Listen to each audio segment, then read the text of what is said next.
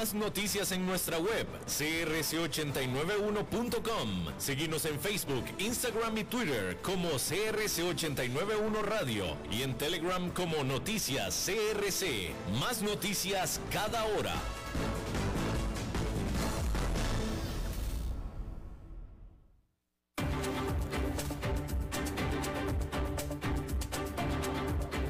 Inicia a las 5 con Alberto Padilla un programa diseñado con el objetivo de llevarte diariamente un tema de actualidad, acompañado siempre de reconocidos editorialistas, de lunes a viernes a las 5 de la tarde por CRC 89.1 Radio, a las 5 con Alberto Padilla. Hola, ¿qué tal? Saludos, bienvenidos a esta emisión de A las 5 con su servidor Alberto Padilla. Muchísimas gracias por estarnos acompañando. Gracias por estar ahí. Le mando cálidos saludos desde la señal y las instalaciones de CRC 89.1 Radio en San José, Costa Rica, desde donde estamos transmitiendo hasta el punto, en el tiempo y en el espacio en el que usted nos está escribiendo, eh, escuchando, porque estamos saliendo en diferentes vías. Facebook Live es una de ellas, en la página de este programa, a las 5 con Alberto Padilla, así como también en podcast, ahí estamos disponibles en las principales plataformas, Spotify, Apple Podcast, Google Podcast y otras cinco importantes más. Aquí en Costa Rica, este programa que sale en vivo en este momento a las 5 de la tarde, se repite todos los días a las 10 de la noche aquí en CRC 89.1 Radio. En esta ocasión, tratando de controlar los incontrolables, el señor David Guerrero, al otro lado de los cristales, y la producción general de este programa, desde Bogotá, Colombia, a cargo del señor Mauricio Sandoval. Bien, hay que comenzar hablando de los cuellos de botella en la cadena de suministro global que están pesando sobre el crecimiento económico en Europa. El mismo problema está golpeando a China al tiempo que lucha contra una crisis energética y las preocupaciones sobre su enorme sector inmobiliario. Y en los Estados Unidos, las fábricas no pueden producir tanto como les gustaría, de hecho como le demandan los consumidores, debido a la escasez de trabajadores y luego después también la escasez de suministros. Los datos más recientes dejan en claro que los principales motores económicos del mundo están desacelerándose lo que genera incertidumbre sobre la fuerza de la recuperación por el coronavirus. La última advertencia se produjo el viernes cuando el proveedor de datos IHS Market o IHS Market publicó su índice de gerentes de compras, que es un muy observado indicador de la salud económica para los 19 países que usan el euro. La encuesta encontró que la actividad comercial en la región se desaceleró bruscamente en octubre a un mínimo de seis meses, con las enredadas cadenas de suministro afectando al sector manufacturero. El gasto en servicios, que es una categoría que incluye las salidas a cenar, al cine, el transporte, también se vio afectado debido a las preocupaciones actuales sobre el COVID-19. IHS Market apunta en su reporte que un sector manufacturero acosado por retrasos en la cadena de suministro vio el crecimiento de la producción caer al nivel más bajo desde los primeros bloqueos del año pasado. Mientras tanto, el sector de servicios ha visto cómo se desvanece parte del repunte del verano justo cuando el resurgimiento de los casos del virus genera nuevas preocupaciones. Durante meses, los economistas han argumentado que si bien los problemas de la cadena de suministro son frustrantes, se ven superados por la creciente demanda por parte de los compradores que ahorraron durante la pandemia. Pero la situación está empezando a tener un impacto real en el sentimiento. IHS Market descubrió que en Europa el optimismo en la producción alcanzó su nivel más bajo en un año debido a las preocupaciones por asegurar la provisión de materia prima e insumos. Por su parte, en Estados Unidos, la actividad comercial aumentó sólidamente en octubre, lo que sugiere que el crecimiento económico se recuperó a principios del cuarto trimestre, a medida que disminuyeron las infecciones por COVID-19, aunque la escasez de mano de obra y materias primas frenó la producción. IHS Market dijo el viernes que su índice de producción PMI, que es el de los gerentes de compra, compuesto, el, el índice de producción PMI compuesto de Estados Unidos, que rastrea los sectores de manufactura y servicios, repuntó a una lectura de 57.3 durante la primera mitad de este mes, desde los 55 que registró en septiembre. Cualquier lectura por encima de 50 indica un crecimiento en el sector privado. Y entre más arriba de 50, más acelerado es ese crecimiento. Sin embargo, mientras tanto, la Reserva Federal dijo esta semana que la producción industrial de Estados Unidos cayó en 1,3% el mes pasado, ya que las plantas lucharon con la escasez de materiales y también de trabajadores calificados, así como con las secuelas del huracán Aida. Pero los datos preocupantes en Europa se producen días después de que China, la única gran economía que evitó la recesión en el 2020, reportara que su producción económica está creciendo al ritmo más lento en un año. El país se ha visto afectado por retrasos en los envíos y crecientes inventarios, mientras que una escasez de energía está afectando la producción de las fábricas y provocando cortes de energía en algunas áreas.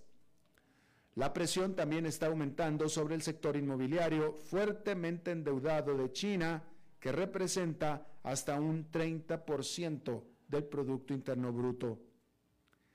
Uniendo todo lo anterior, es difícil mirar estos desarrollos sin preguntarse si los economistas todavía están demasiado optimistas sobre el estado de la economía global. Siguen siendo cautelosos, pero en gran medida imperturbables.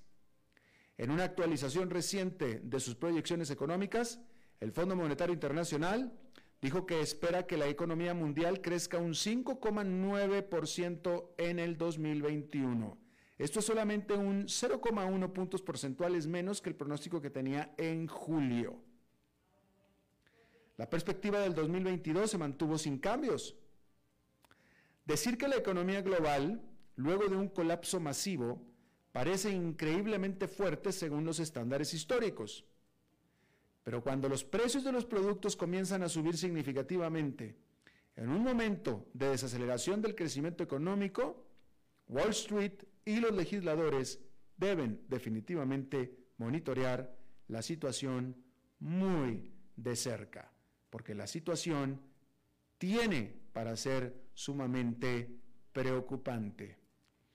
Bueno, y ya que estábamos hablando de China, hay que decir que Evergrande, o mejor dicho, China Evergrande Group, que es este gigante desarrollador inmobiliario, el más endeudado del mundo, logró llegar safe a base, porque logró realizar el pago de los intereses de los tenedores de bonos de 83 millones de dólares un día antes de la fecha de vencimiento, evitando, por tanto, pero por poco, un default. La crisis de liquidez de este promotor inmobiliario chino provoca temores sobre las consecuencias financieras mundiales de su inminente colapso. La noticia fue recibida con cauteloso optimismo por parte del mercado y las perspectivas a largo plazo de Evergrande siguen siendo simple y sencillamente no claras. El contagio ha comenzado en el sector inmobiliario de China, ya que los desarrolladores con problemas de liquidez se encuentran incapaces de obtener nuevos préstamos. De hecho, varios desarrolladores más pequeños han ya incumplido este mes incluidos Fantasia Holdings y Cynic Holdings, que incumplieron 250 millones de dólares en bonos que debían haber pagado para este lunes. Ahí lo tiene usted. Bien.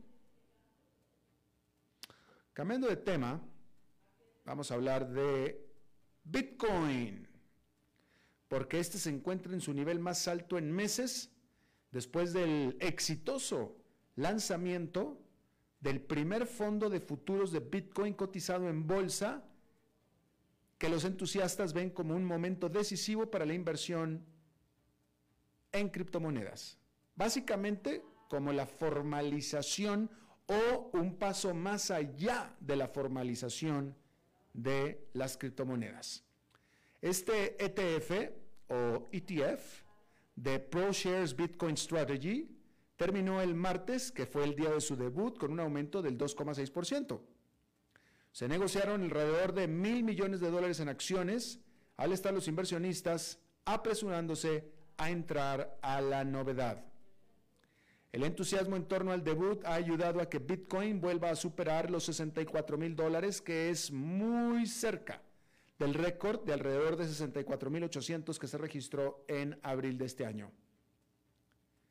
El fondo, que figura bajo el símbolo BITO en la bolsa de Nice Arca, no compra bitcoins directamente. En cambio, está vinculado a contratos que rastrean los precios futuros negociados en la Bolsa Mercantil de Chicago, que están regulados por la Comisión de Comercio de Futuros de Productos Básicos. En una entrevista el martes, el presidente de la Comisión de Bolsa de Valores, la SEC, Gary Gensler, dijo que este tipo de producto es más fácil de regular que un ETF que contiene, de hecho, bitcoins ya que es un producto que ha sido supervisado durante ya cuatro años por un regulador federal de los Estados Unidos y que está envuelto dentro de algo que está dentro de su jurisdicción. Sin embargo, Gensler advirtió que todavía es una clase de activos altamente especulativa y los interesados deben entender que debajo de esto todavía tiene el mismo aspecto de volatilidad y especulación que como si fuera un instrumento no regulado. ¿Sí? Es decir, esto lo de la regulación es relativo, el Bitcoin sigue siendo igual de volátil y especulador. Tiene razón Gensler, definitivamente.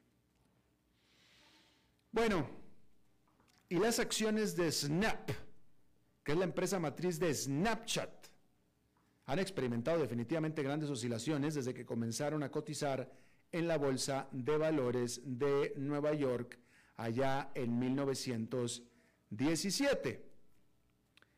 Sin embargo, no, vamos a ver, es que estoy buscando aquí cómo es que quedó esta acción, porque, vamos a ver, la acción de Snap, porque la última vez que estaba yo checando, ok, ahí está. Sí, entonces yo le estaba diciendo a este respecto que eh, nunca se había movido durante este tiempo de la manera en la que la hizo hoy, por ejemplo, porque las acciones de la compañía se desplomaron en esta jornada, ¿sabe cuánto? Más de 26%, casi 27% nada más en esta jornada. Es decir, que su dinero vale 27% menos. Perdió 27% de sus activos si tenía acciones de Snap. Porque este jueves la acción, mejor dicho la empresa, advirtió que los recientes cambios en las políticas de privacidad de Apple están dañando severamente su negocio. La compañía informó que lidió con los cambios de la industria en la forma en que la publicidad se enfoca, optimiza y mide en el sistema operativo iOS o iOS que crearon un impacto más significativo en nuestro negocio de lo que esperábamos. ¿Qué es lo que sucedió? A principios de año, Apple implementó nuevas funciones de privacidad como parte de su actualización de iOS 14.5, que le brinda a los usuarios de iPhone la capacidad de optar más fácilmente por no permitir que las aplicaciones en sus teléfonos rastreen su comportamiento y vendan sus datos personales a los anunciantes. Y resulta que los usuarios de iPhone adoramos esta característica y todos la usamos. Y Snap se había preparado para los cambios, pero se sorprendió por lo grande que fue el impacto. Dijo la empresa a los analistas que si bien anticipábamos cierto grado de afectación del negocio, la nueva solución de medición proporcionada por Apple no se desempeñó como estábamos esperando. lo que dificulta que nuestros socios publicitarios midan y administren sus campañas publicitarias para el sistema operativo iOS. Agregando que el problema se agravó por los problemas de la cadena de suministro y la escasez de mano de obra. Porque al final las empresas no quieren invertir en comprar anuncios si no pueden satisfacer la demanda adicional que vendría asociada con esos anuncios. Pero Snap no es la única que está en problemas por esto. Hay otro nombre mucho más grande e importante que es Facebook, quien ya había expresado que espera que los cambios de iOS también dañen su negocio. A finales del año pasado, Facebook lanzó una campaña de relaciones públicas oponiéndose a la reforma alegando que la medida sería devastadora para millones de pequeñas empresas que se anuncian en Facebook.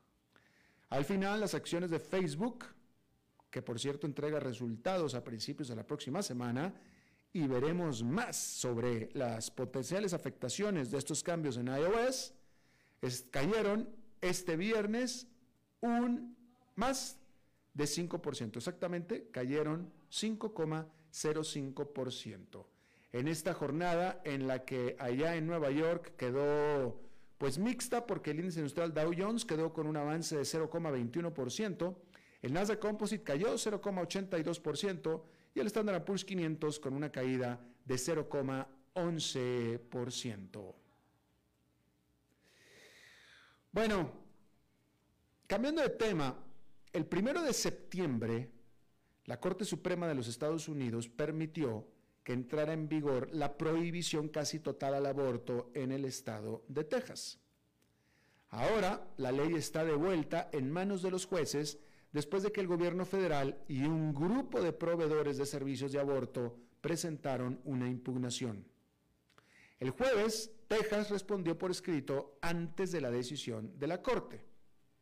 En el caso World Women's Health contra Jackson, Varios proveedores de servicios de aborto argumentan que la ley es evidentemente inconstitucional de acuerdo a la ley Roe vs. Wade, que es el precedente de 1973 sobre el derecho al aborto.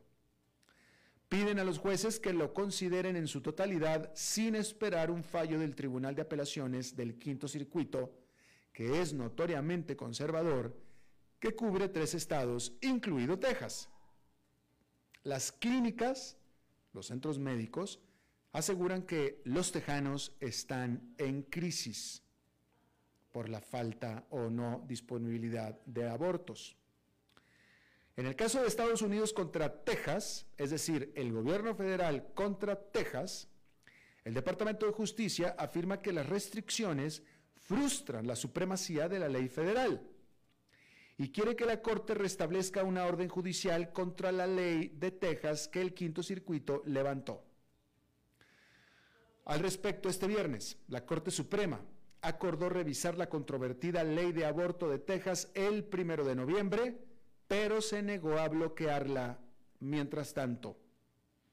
Esto mientras examina el inusual esquema de aplicación de Texas y si el Departamento de Justicia, es decir, el gobierno federal, tiene derecho a demandar para bloquear la ley. El tribunal no considerará directamente la constitucionalidad de la ley. En cambio, en su orden, el tribunal dijo que consideraría los siguientes cuestionamientos si el Estado puede aislar de la revisión de un tribunal federal una ley que prohíbe el ejercicio de un derecho constitucional al delegar al público en general la autoridad para hacer cumplir esa prohibición a través de una acción civil. Y si pueden los Estados Unidos entablar una demanda en un tribunal federal y obtener una medida cautelar o declaratoria contra el Estado, los jueces de los tribunales estatales, los secretarios de los tribunales estatales, otros funcionarios estatales o todas las partes privadas para prohibir la ejecución de la SB 8, como se le conoce a la ley. En esta maraña constitucional. Y bueno, comentar que las relaciones de seguridad entre mm, Estados Unidos y México pues no están en su mejor momento. El mes pasado, funcionarios de ambos países se reunieron para discutir un nuevo acuerdo y las negociaciones están en curso. La cooperación se había estancado después de que Estados Unidos arrestara a un exministro del gobierno mexicano por cargos de tráfico de drogas. Más tarde fue entregado a las autoridades de México, pero no antes de que este país tomara represalias congelando las visas para los agentes de la DEA. Que reviva un acuerdo de interés para ambos países. México quiere que Estados Unidos frene el comercio de armas en su frontera sur. Estados Unidos necesita a México para asegurar sus cadenas de suministro, como las de semiconductores, por ejemplo. Y ambos quieren frenar el flujo de migrantes de Centroamérica. Pero lo que sí es poco probable es que cualquier política en la que estén de acuerdo acabe con la violencia en México o el tráfico de drogas de sur a norte. El presidente de México, Andrés Manuel López Obrador, ha mostrado menos deseo que sus predecesores de enfrentarse a los varones del crimen, adoptando esta política que él denominó de abrazos, no balazos, que hasta ahora simple y sencillamente no ha brindado frutos. Decir que este conflicto, encontronazo sui generis particular, único, que tuvo Estados Unidos con México cuando arrestaron en Estados Unidos a este exministro del gobierno mexicano por cargos de tráfico de drogas, en un hecho sin precedente, no que hayan arrestado a un mexicano ministro en Estados Unidos, sino que lo arrestaron acusado de narcotráfico y después por presiones del gobierno mexicano lo dejaron libre y lo mandaron a México donde está libre. Y en México nunca se supo acerca de los cargos específicos de los que se le acusan. ¿Sí? El caso es que Estados Unidos lo detuvo de manera sorpresiva. Este hombre en cuestión, él no sabía que estaba siendo perseguido, puesto que él viajó a Estados Unidos como normalmente hubiera hecho cualquiera. Él viajó como si nada. Si hubiera sabido que estaba siendo perseguido, no hubiera viajado. Si hubiera sabido él que estaba siendo investigado por narcotráfico, pues no hubiera ido a Estados Unidos. Pero él fue de lo más campante, por no decir que de lo más inocente. Llegando a Estados Unidos lo agarraron. Y solamente se supo eso, que fue acusado de narcotráfico. Fue todo lo que se supo. El gobierno de México protestó de manera importante. Ahora sabemos que la represalia de México fue congelar las visas para los agentes de la DEA que operan en México. Y por tanto entonces el gobierno de Donald Trump lo liberó y lo mandó de vuelta a México, donde el señor quedó absolutamente libre, como si nada hubiera pasado. Un caso sin precedentes en la historia binacional de México con Estados Unidos. Y ciertamente un caso, primero, que yo pueda recordar, en el que una presión de México hacia el gobierno de Estados Unidos ejerciera tal poder. Pero al final nunca se supo exactamente de qué se le acusó fuera de que fuera narcotráfico. Pero de nuevo, este señor ni sabía que lo estaban investigando por narcotráfico, puesto que llegó a Estados Unidos como si nada. Bien, ahí lo tiene usted. Cambiando de tema, un avance médico con repercusiones de gran alcance ocurrió este jueves, cuando cirujanos estadounidenses trasplantaron con éxito un riñón de cerdo en una persona durante una operación de dos horas en el centro médico Langone Health de la Universidad de Nueva York. La última esperanza del procedimiento es solucionar la escasez de donantes de órganos. Al final, no deja de ser un experimento porque el receptor tenía, tiene todavía muerte cerebral, lo que significa que ya estaba en soporte vital artificial sin perspectivas de recuperarse. Los expertos dicen que es el experimento más avanzado en el campo hasta ahora. La doctora, jefa del equipo de médicos, cree que dentro de una década otros órganos también de cerdo, como corazones, pulmones e hígados, podrían administrarse a humanos que necesiten trasplantes. Con respecto a la ética del procedimiento, la doctora dijo, el hecho de que podamos hacerlo no significa que debamos hacerlo. Creo que la comunidad en general deberá proponer y responder a estas preguntas. Bien, ahí lo tiene usted. vamos a ver. Vamos a eh, informarle que ah, el COVID-19 ha matado literalmente a 180 mil trabajadores de la salud en todo el mundo, de acuerdo a la Organización Mundial de la Salud, quien estima que solamente 40% de los 135 millones de trabajadores de la salud están hoy en día completamente vacunados. En África, esta proporción es menos del 10%. El líder de la Organización Mundial de la Salud urgió a los países ricos a que hagan más por la equidad global de las vacunas.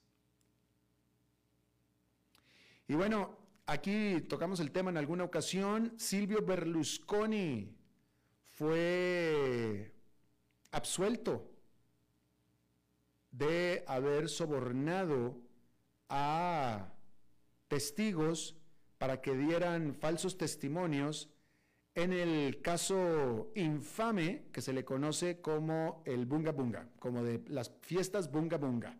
¿Sí? Silvio Berlusconi, como usted sabe, fue primer ministro de Italia y eh, se presume, se alegaba que le había pagado a algunos pues gente cercana a él para que negaran estos alegatos de que el señor Berlusconi había pagado por trabajadoras sexuales menores de edad, es decir, menores de 18 años, eh, específicamente en el caso de una bailarina de un centro nocturno que eh, se le conocía con el mote de Ruby Rubacori que es algo así como la selladora de corazones, lo que sea que eso quiera decir en realidad. Y así le decían la selladora de corazones en la prensa italiana. Bueno, de todos modos, Berlusconi todavía enfrenta otros dos casos separados de o cargos por eh, sobornos, los cuales por supuesto que él niega, los niega también. Bueno, hay que decir que, ¿quién hubiera imaginado que las redes sociales podía tener algo de productivo y positivo? Lo digo porque un nuevo estudio publicado esta semana por la Asociación Estadounidense de Psicología concluyó que sí, efectivamente tiene algo de positivo, especialmente cuando se trataba de ver memes que son divertidos. Porque los encuestados reportaron que ver memes divertidos o lindos les ayudó a reducir sus niveles de estrés y les hizo sentir más seguros de su capacidad para afrontar la crisis sanitaria mundial. Aunque fue un estudio pequeño, es una notable excepción en medio de las investigaciones que destacan los efectos negativos en la salud mental de las redes sociales como Facebook y otras plataformas. También es una prueba de que ver memes puede ser una forma saludable para que algunos eviten sentirse abrumados siempre que el contenido sea divertido y optimista. Y bueno, la NBA está en problemas con China una vez más después de que el centro de los Celtics de Boston, Enes Kanter, usara Twitter para criticar el trato de China al Tíbet. Los juegos de los Celtic fueron retirados de los medios chinos después de que el jugador tuiteó un video de sí mismo expresando su apoyo a la gente del Tíbet y usando unos zapatos tenis con la leyenda Tíbet libre durante el juego del miércoles por la noche. Las relaciones con China son tensas, ya que otras organizaciones mundiales están exigiendo al Comité Olímpico y Paralímpico de los Estados Unidos y a otros que boicoteen los Juegos de Invierno en China debido a sus presuntas violaciones de derechos humanos. En cuanto a Kanter, quien es nacido en Turquía, no es ajeno al activismo porque ha sido un duro crítico abierto del presidente turco, Tayyip Erdogan. Vamos a hacer una pausa y regresamos con nuestra entrevista de hoy. A las 5 con Alberto Padilla, por CRC 89.1 Radio. Todos tenemos derecho a la vacunación. Tenemos el deber de protegernos y proteger a los demás. Acelerar y alcanzar la inmunidad de rebaño antes de fin de año depende de vos. Por el bien de todos, vacunate y no dejes de seguir los protocolos de higiene y salud. COVID-19, un problema de todos que resolvemos cada uno. Un mensaje de la Cámara Nacional de Radiodifusión y esta emisora.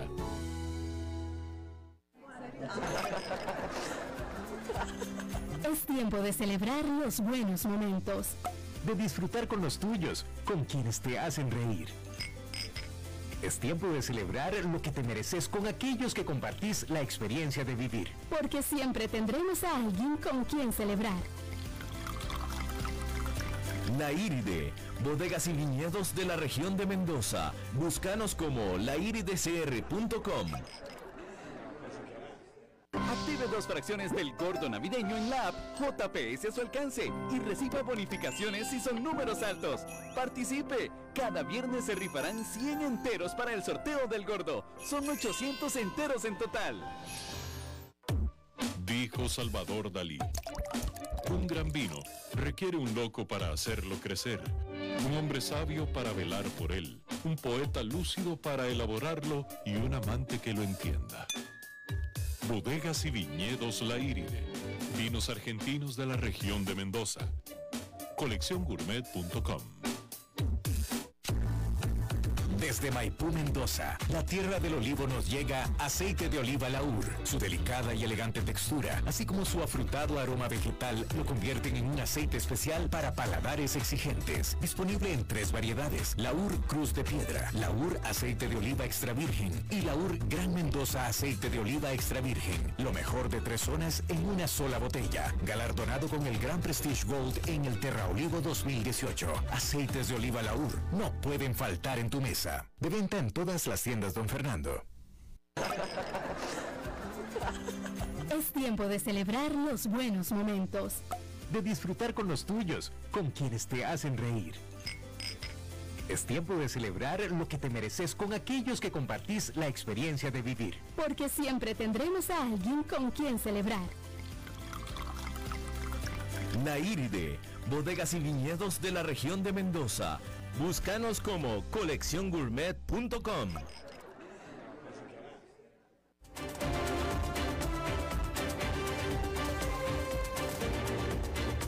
Seguimos escuchando a las 5 con Alberto Padilla. Bueno, muchísimas gracias por continuar con nosotros. Durante los últimos meses, Daniel Ortega, el dictador de Nicaragua, eh, ya nos tenía acostumbrados a eh, esta serie de encarcelamientos que hizo de sus opositores políticos, básicamente de eh, precandidatos de la oposición que pretendían postularse a la presidencia en las próximas elecciones de noviembre y a los cuales básicamente encarceló a todos. Bueno, este jueves de esta semana sí nos sorprendió Daniel Ortega porque hizo un encarcelamiento más, sin embargo esta vez no fue de un opositor político, quizá de hecho ni siquiera de un opositor en el sentido estricto de la palabra. Ahora encarceló a un empresario, básicamente al, al presidente del Consejo Superior de la empresa privada, el COSEP Michael Haley, quien también es el presidente de la Federación de Entidades Privadas de Centroamérica, Panamá y República Dominicana. No es que sea el primer empresario que encarcela, pero sí en esta serie preelectoral, vamos a decirlo así, es el primero que lo hace. Eh, yo le agradezco muchísimo a Enrique Sáenz, él es economista y exdiputado del Partido Movimiento Renovador Sandinista de Nicaragua, aunque actualmente no pertenece a ninguna organización política eh, que esté con nosotros. Enrique, estás desde Managua. Buenas tardes, Alberto. Muchas gracias por la invitación. Estoy desde San José. Ah, estás en San José, Costa Rica. Exactamente. Ya decía yo, porque fue muy difícil para nosotros, sino, eh, de hecho fue imposible, encontrar a alguien que hable de Managua, todos expresando, bueno, vaya, no es que dijeran miedo, pero simplemente la imposibilidad de hacerlo, de hablar. No es para menos. ¿Qué es lo que está, cómo, cómo, cómo, tú, tú vives en Costa Rica entonces? Estoy exiliado en este momento en Costa Rica. Como tantos así. ¿Cómo pudiéramos definir? Yo, tengo esta pregunta. Siendo que Daniel Ortega tiene el poder que tiene dentro de Nicaragua y que ya no le importa absolutamente nada lo que esté pasando fuera de Nicaragua, siendo que tiene total control de las Fuerzas Armadas, etcétera, ¿para qué encarcelar a toda esta gente que, que no, que, que en la práctica no le vienen a hacer absolutamente nada, puesto que él tiene todo el control? Sí, hay dos razones. La primera razón es que los dictadores también tienen miedo, tienen fuerza física, tienen voluntad de reprimir a la población, pero no son inmunes al miedo. Ortega tiene, entre otros, el síndrome de las elecciones de 1990, cuando se partía de la base de que el gobierno sandinista iba a triunfar en esas elecciones. En una cuestión de horas, porque a las 8 de la noche del 25 de febrero todavía se asumía que eh, los candidatos eh, oficiales del Frente Sandinista iban a ganar y dos horas después se dieron cuenta que todo el proyecto se derrumbaba. Entonces Ortega que una persona informada, nada más y nada menos, que tiene más de 40 años de controlar los servicios de inteligencia, Los servicios de información e inteligencia, sabe que la inmensa mayoría de los nicaragüenses repudia su régimen y en consecuencia no quiso dejar una sola ranura descubierta por donde pudiera volcarse el caudal del rechazo. En consecuencia, eh, ese miedo, de la misma manera que el afán de poder no tiene límites, tampoco tiene límites su miedo y empezó despojando de personalidad jurídica a partidos políticos, no le bastó, se apoderó de la totalidad de la estructura electoral, de cabo a rabo, no le bastó, eh, se apoderó de el control también de todos los eh, órganos conexos al sistema electoral, no le bastó y después empezó primero por inhibir y después por encarcelar a posibles adversarios eh, políticos y por último a medios de comunicación, a dirigentes gremiales. Quiero aclarar que ayer eh, encarceló al presidente en ejercicio del Consejo Superior de la Empresa Privada. Pero antes, hace alrededor de dos meses, encarceló también al anterior presidente.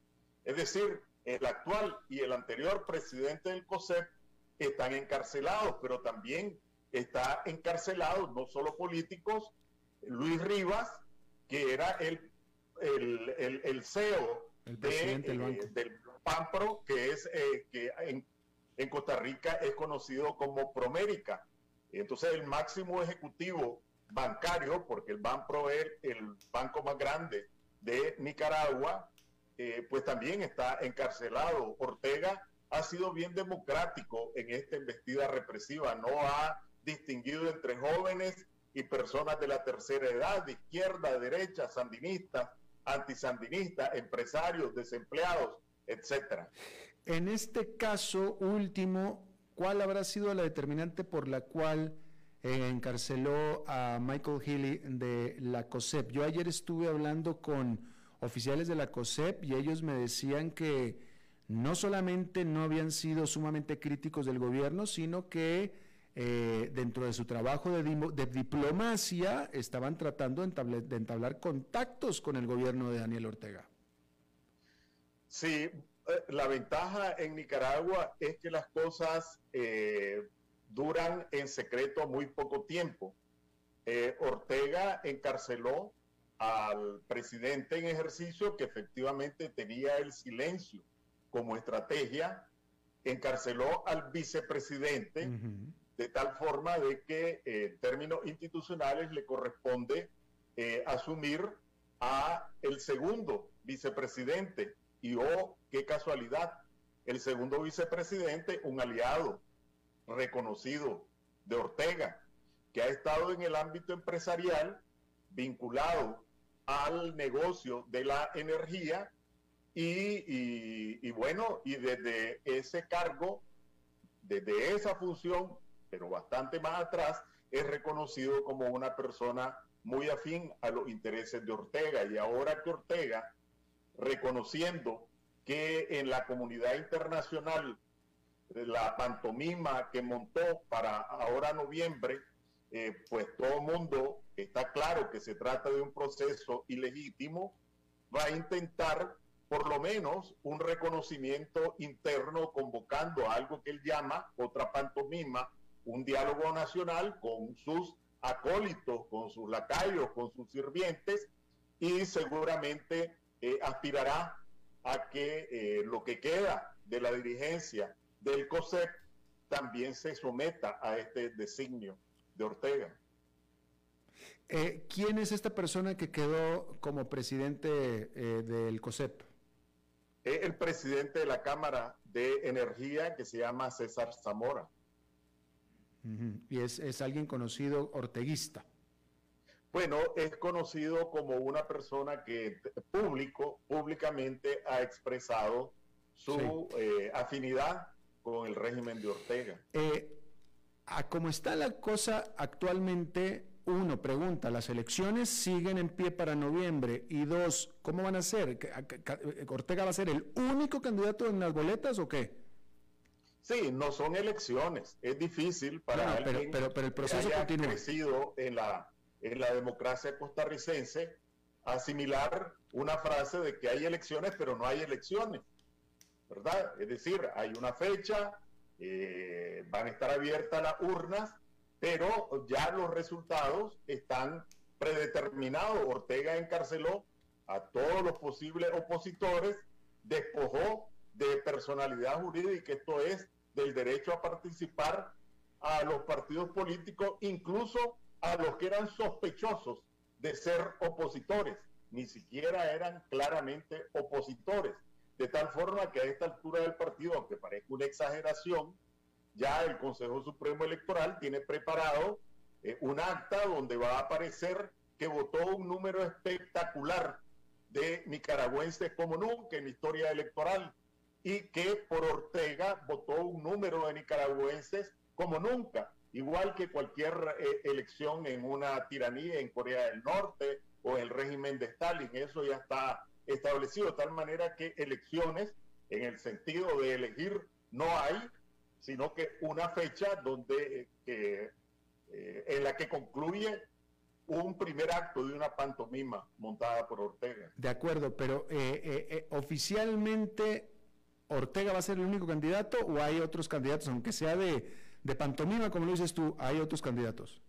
Sí, hay otros candidatos, pantapájaros, ¿verdad? Que son, por así decirlo, construcciones del mismo Ortega que eh, aparecen como, como, como partidos, porque quien tiene el derecho de otorgar personalidad jurídica a los partidos políticos es el mismo Ortega. Entonces van a participar eh, estos partidos comparsa, zancudos, le decimos en Nicaragua, eh, porque bueno, de lo que están, para lo que sirven es para chupar la sangre del presupuesto y, participan por el reintegro eh, electoral que está establecido en el presupuesto. Claro. Eh, ¿Qué?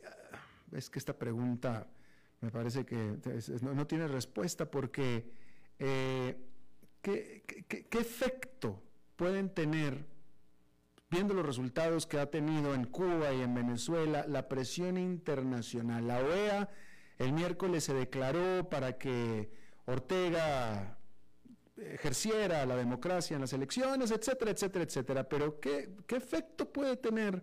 Porque lo primero que la, gente dice, bueno, es que necesitamos más presión internacional sobre Ortega.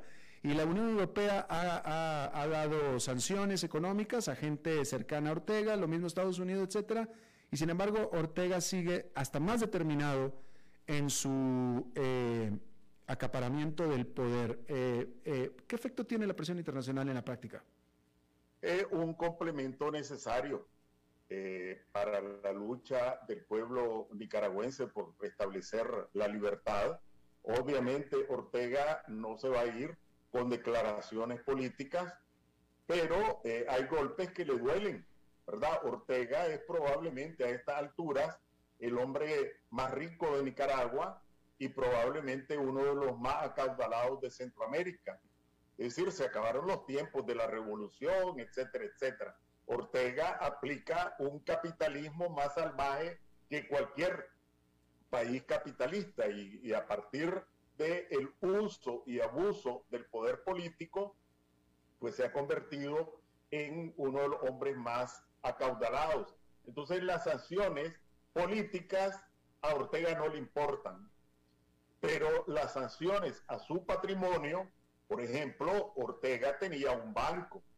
Entonces, ese banco fue señalado de servir para el lavado de dinero y se vio obligado a cerrarlo eh, por las sanciones de que fue objeto. ¿Qué banco era ese? Ortega es dueño del negocio del combustible, tenía una empresa que era una empresa estatal de NP y por arte de magia apareció como propiedad de un hijo de Ortega Igualmente, esa empresa recibió sanciones por ser señalada de lavado de dinero y Ortega la tuvo que cerrar. Entonces, esos golpes, obviamente, que van al patrimonio, obviamente, son golpes que Ortega resiente. Se nos extinguió, literalmente. Enrique, ¿nos escuchas? Se fue. Sí, se, empezó a ir poco a poco. Una perspectiva ah, igualmente que no es de corto eh. plazo, que no es de plazo inmediato, pero rápidamente. Ortega montó su pantomima ahora en noviembre. ¿Eso resuelve la crisis política? No, tiene que eh. mantener encarcelado y seguir encarcelando y emordazada la prensa y ocupados medios de comunicación y generando exiliados, eh, etcétera. Enrique. ¿Resuelve la crisis internacional? No. Ahí están las declaraciones de la OEA, de la Unión Europea y la amenaza de que se apruebe una ley en Estados Unidos para eh, seguir eh, bloqueando eh, al régimen. Enrique. ¿Va a resolver la crisis económica? Tampoco. Claro. ¿Va a resolver el problema del desempleo, el subempleo, la carestía de la vida? Tampoco. Lo que está es ganando un poco de tiempo, pero no para permanecer otros cinco años en el poder. No es posible con esta crisis económica, social, política, internacional, que por muy dictadura que sea, pueda mantenerse por otros cinco años. Ay, Enrique, me parece que está siendo demasiado optimista, pero no tengo tiempo ya de discutir esto contigo. Pero dime una cosa rápidamente, por favor. ¿Qué banco es este el que te referiste que dices que era propiedad de Ortega? Bancorp. ¿Y qué elementos tenemos para asegurar que era de Ortega?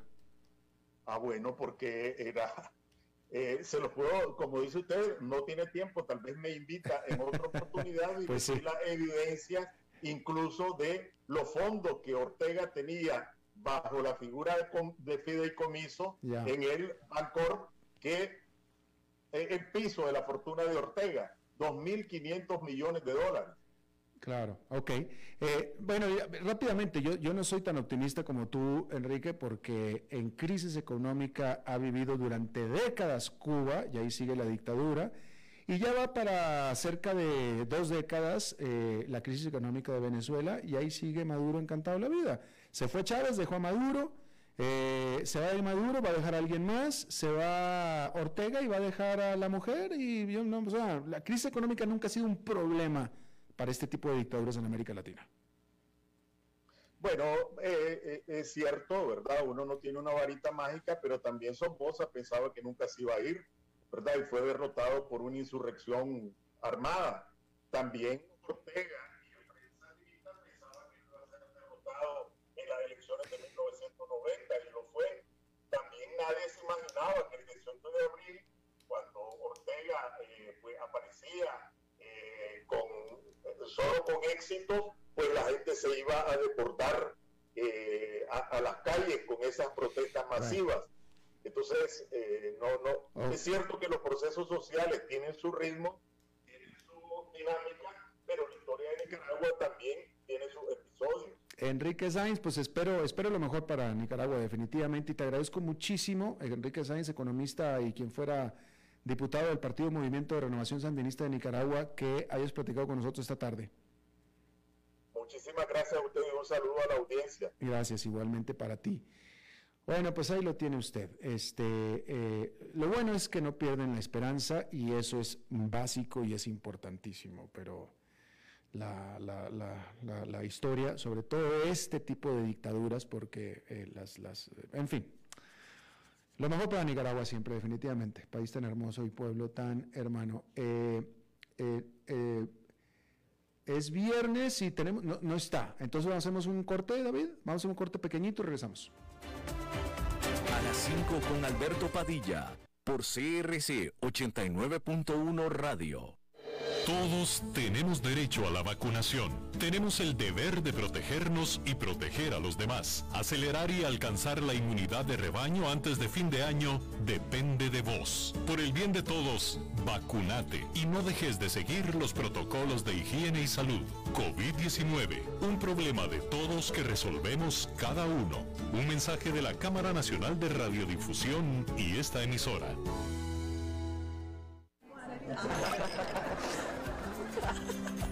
Tiempo de celebrar los buenos momentos. De disfrutar con los tuyos, con quienes te hacen reír. Es tiempo de celebrar lo que te mereces con aquellos que compartís la experiencia de vivir. Porque siempre tendremos a alguien con quien celebrar. Nairide, bodegas y viñedos de la región de Mendoza. Búscanos como lairidecr.com.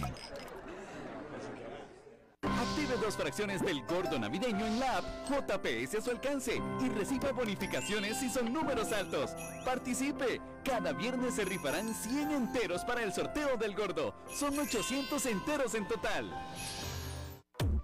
Dijo Salvador Dalí.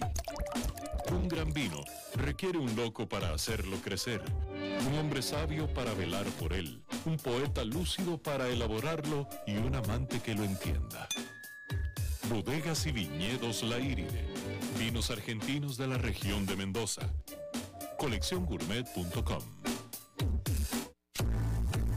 desde Maipú, Mendoza, la tierra del olivo nos llega aceite de oliva Laur. Su delicada y elegante textura, así como su afrutado aroma vegetal, lo convierten en un aceite especial para paladares exigentes. Disponible en tres variedades: Laur Cruz de Piedra, Laur Aceite de Oliva Extra Virgen y Laur Gran Mendoza Aceite de Oliva Extra Virgen. Lo mejor de tres zonas en una sola botella. Galardonado con el Gran Prestige Gold en el Terra Olivo 2018. Aceites de oliva Laur no pueden faltar en tu mesa. De venta en todas las tiendas, don Fernando.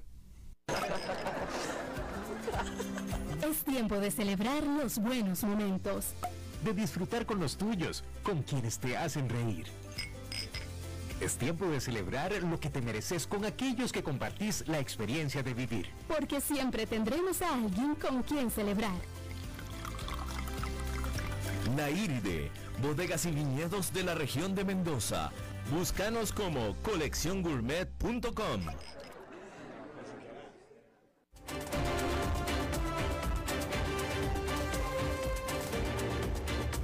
Seguimos escuchando a las 5 con Alberto Padilla. Bueno, antes de despedirnos, déjeme informarle que la Casa Blanca tuvo que desdecir lo que dijo el principal inquilino de la Casa Blanca, o mejor dicho, el inquilino de la Casa Blanca, que es el presidente Joe Biden, y tuvo que desdecirlo cuando Joe Biden dijo que Estados Unidos defendería a Taiwán si China ataca a esta isla o la invade. Y esto porque la posición oficial de Estados Unidos durante la vida de Taiwán ha sido siempre que eh, Estados Unidos ayudará al derecho de Taiwán de defenderse. Pero es lo único que ha dicho Estados Unidos eh, oficialmente, la Casa Blanca oficialmente, que eh, Estados Unidos ayudará al derecho de Taiwán de defenderse, pero sin ser específicos en un compromiso militar, ¿no? Pero resulta que esta es la segunda vez desde agosto que el presidente Biden habla de intervención militar sobre Taiwán si China hace lo propio sobre Taiwán y que la Casa Blanca, el Departamento de Prensa, tiene que desdecir lo que dijo el presidente. Todo esto en el contexto en el que China se ha vuelto mucho más agresivo hacia esta isla, la cual considera parte de su territorio una isla de su territorio chino que está buscando la independencia y a la cual no se la quiere dar. Los taiwaneses ya se consideran totalmente independientes. China dice, ah, ah, no tan rápido, tú no eres independiente, perteneces a mí. Y cada vez se ha vuelto más beligerante al respecto. Bueno, ahí lo tiene usted. Bueno, eso es todo lo que tenemos por esta emisión de A las 5 con su servidor Alberto Padilla. Muchísimas gracias por habernos acompañado. Espero que tenga un muy buen fin de semana y nosotros acá nos reencontramos el lunes. Que la pasen muy bien.